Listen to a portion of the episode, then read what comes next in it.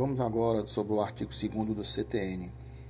O Sistema Tributário Nacional é regido pelo disposto na Emenda Constitucional número 18, de 1 de dezembro de 1965, em leis complementares, em resoluções do Senado Federal e nos limites das respectivas competências em leis federais, nas constituições e em leis estaduais e em leis municipais.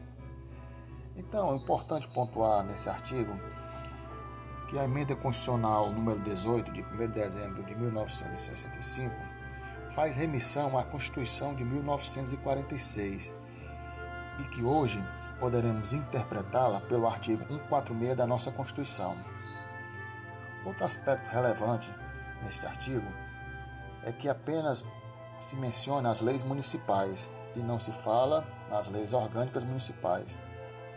Vejam bem, até porque à época os municípios ainda não tinham a autonomia que hoje têm e devemos sim interpretar que as leis orgânicas municipais estão inseridas nesse contexto. É bom lembrar também que não há qualquer vedação constitucional à utilização de medidas provisórias para tratar sobre matéria tributária.